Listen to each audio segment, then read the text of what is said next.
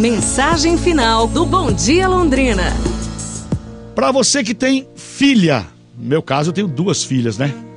No primeiro dia do casamento, o marido e a mulher combinaram em não abrir a porta para nenhuma visita. No mesmo dia, os pais do marido apareceram para visitá-los.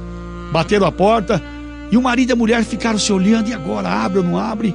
Ficaram quietos, não abriram a porta para os pais do marido. E eles foram embora. Horas depois, no mesmo dia, os pais da mulher bateram a porta. E a mulher, com os olhos lacrimejantes, disse: Ah, eu não posso fazer isso com meus pais. Foi lá e abriu a porta.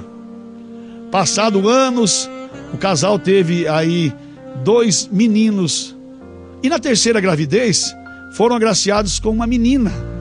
Então o pai fez aquela festa.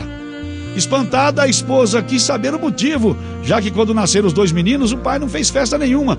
E no nascimento da menina fez aquela festa. O marido então respondeu simplesmente: Porque ela é a única que sempre vai abrir a porta para mim.